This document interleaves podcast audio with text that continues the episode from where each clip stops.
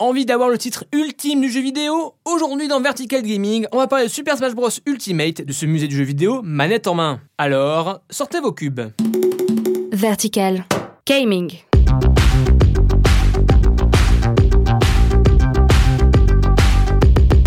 Salut, c'est Etienne et vous écoutez Vertical Gaming, votre rendez-vous hebdo consacré aux jeux vidéo. Aujourd'hui, on va parler de Super Smash Bros Ultimate, le plus grand crossover de la bagarre du jeu vidéo.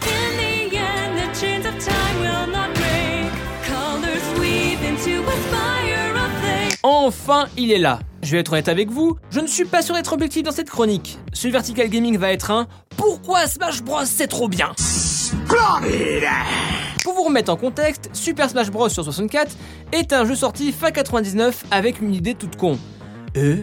Et si Mario cassait la gueule à Pikachu C'est une blague Oui, ça ressemble à une blague, mais c'est le concept de Smash Bros. Même si à la toute base, c'était pas tout à fait ça. Sakurai Masahiro travaillait sur un jeu de combat à plusieurs. Dragon King The Fighting Game. Des persos un peu random à l'allure de Pepsi Man. Mais si, Pepsi Man, la mascotte de Pepsi des années 90.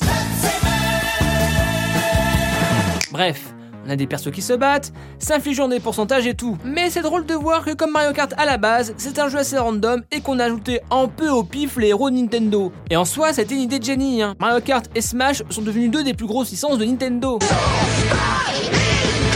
Bon, on se retrouve avec 8 persos, plus 4 persos cachés qui se battent dans leur univers respectif. Un jeu sympathique qui met en avant des persos inconnus en France, comme Ness. Mais ça, on y reviendra après. On arrive début 2000 et l'internet c'était ça.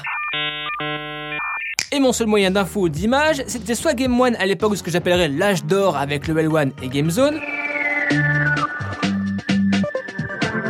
mais aussi internet avec IGN.com. Et là, je me matais en boucle un duel entre Link et Samus sur Smash Melee. Un point move en 240p ma gueule, du pixel bien crado, mais waouh, j'avais le jeu en avance. SSBM pour les intimes défonce tout. Plus de 20 personnages, un mode aventure assez fou.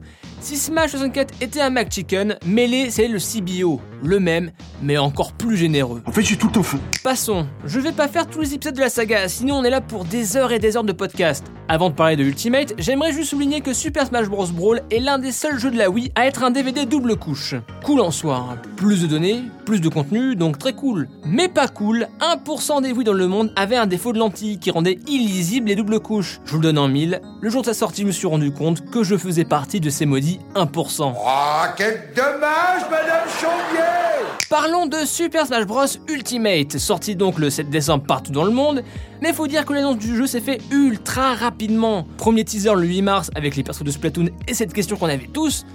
Un vrai nouveau Smash ou version de luxe comme Mario Kart? Procédez au super moite-moite. Eh ben c'est un nouveau jeu, avec un petit nom, Ultimate. Et comme ils le disent maintes et maintes fois, tout le monde est là. Tous les persos de Smash version Wii U, tous les DLC, mais aussi les persos oubliés de Smash Brawl et Melee, comme Solid Snake, Link Enfant, et encore plus fou, des nouveaux personnages comme les chasseurs de vampires de Castlevania, ou encore plus fou de fou, une plante piranha de Smash Bros. Le truc virtuellement impossible ça. Mais si, c'est possible avec la carte Kiwi.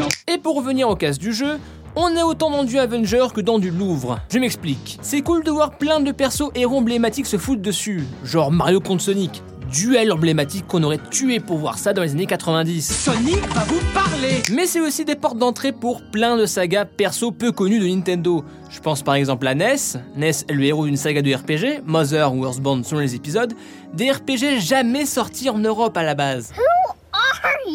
De même pour Roy et Mars de la saga Fire Emblem. Si aujourd'hui la série de Tactical RPG a percé chez nous avec les épisodes GBA et sur les autres machines, en 2002, c'était seulement connu sur Famicom et Super Famicom au Japon. Nintendo s'était même posé la question s'il fallait les mettre dans Melee en dehors du Japon. Mais Smash n'est pas qu'un super musée de par son cast ou même ses niveaux et ses trophées, mais aussi par la musique. J'adore la musique des jeux vidéo. Des dizaines d'années après, des thèmes restent. Avec Smash, ils vont encore plus loin prendre des compositeurs d'autres sagas pour remixer composer d'autres jeux. C'est comme si George Lucas réalisait un nouveau Gardien de la Galaxie. Shut up and take my money Par exemple, dans Ultimate, tu retrouves des thèmes de F-Zero. Mais là, c'est repris par un mec que je trouve génial, Takenobu Mitsuyoshi, qui a fait des musiques très années 90, très folles sur Saturn, avec la saga Daytona par exemple. Et donc, Daytona qui reprend F-Zero, ça donne ça. Smash Bros c'est tout ça.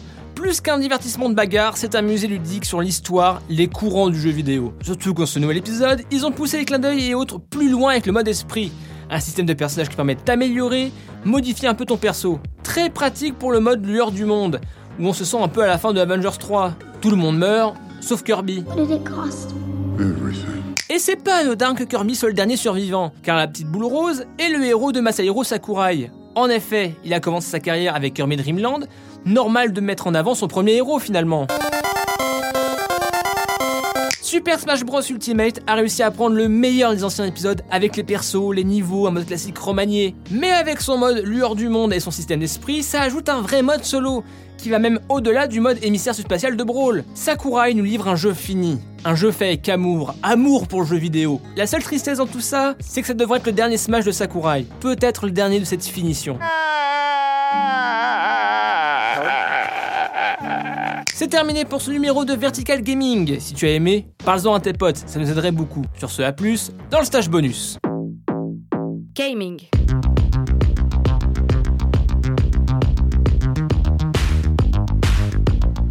Vertical.